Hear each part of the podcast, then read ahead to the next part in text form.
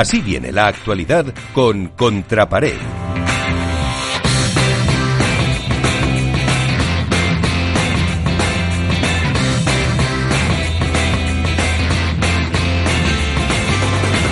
¿Con qué te quedas, Iván, de lo más destacado de esta semana padelera?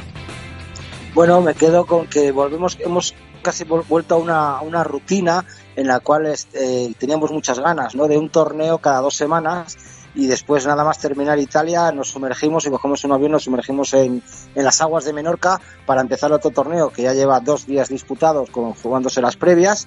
Eh, la vuelta de, por decirlo de alguna manera, de los chicos COVID, por decirlo de alguna manera, y con todo el respeto del mundo a, la situación que estamos eh, viviendo, con la vuelta de Pablo Lima, de Juan Imieres, de Martín Sánchez Piñeiro, de todos los chicos que eh, habían dado positivo y que ahora vuelven con muchas más ganas, con muchas más fuerzas de demostrar lo que tenían guardado y con los cambios de pareja que ya anunciamos la semana pasada, que veremos a ver cómo se acoplan. Eh, tenemos también, por ejemplo, eh, que tenemos que comentar muchas cosas de Italia, tenemos que comentar, pues que lo dejamos un poquito en el aire el otro día, el, en la final, el pelotazo que se llevó, se llevó Fede Chingoto, pues hablar a lo mejor también un poquito, se ha comentado mucho en redes sociales el tema de la seguridad en los jugadores, que si era recomendable o no recomendable jugar con gafas. Eh, no sé hasta qué punto, es un tema que lo planteo ahí, lo dejo encima de la mesa. Eh, en cuestiones federativas, pues bueno, se están avanzando, hay que, hay que nombrar, hay que decir algo que para este programa es de, mucho orgullo, ¿no? Esto es padre el que la Federación Española de Padres en su página web eh, mencionara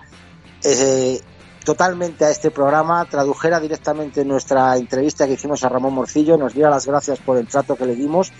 y, demostrar un poquito más que, estos estos está de parte de la federación, que estos padres está de parte del pádel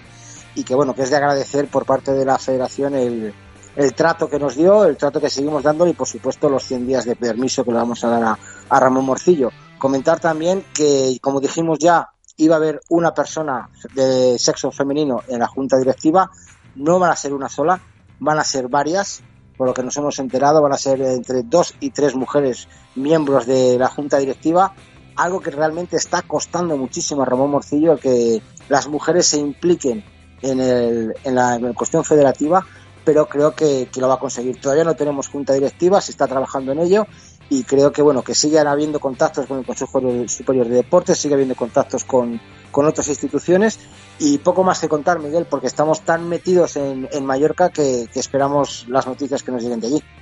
Por cierto, aunque ahora lo comentaremos, eh, este martes por la mañana se presentaba la, la prueba eh, Balear con Gema y Lucía. Lucía. Y eh, sin, como venía siendo habitual en los últimos eh, torneos, sin esa em, vamos a decir, rueda de, preguntas. Rueda de preguntas porque no rueda, rueda de, de prensa. No... yo creo que ya en Valencia, en Valencia ya hicieron lo mismo, hicieron la presentación delante del ayuntamiento, esta vez en Mallorca han hecho la presentación en el puerto, con estaba claro que tenía que ser Gemma Lucía porque es de la casa y su compañera eh, eh, sí, perdón, Gemma Matriani y su compañera Lucía, flamantes campeonas del último torneo, era obvio que tenían que ser ellas y sí, pues lo han hecho en el puerto, lo han hecho sin rueda de rueda de preguntas, por decirlo de alguna manera, como tú bien has especificado. Y bueno, pues el entorno es bonito, veremos a ver cómo se desarrolla eh, a la altura del mar, las bolas, los jugadores ya están allí y veremos a ver cómo, cómo se desarrolla todo.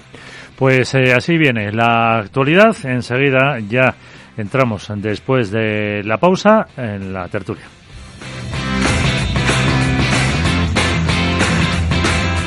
Esto es Padel en Capital Radio.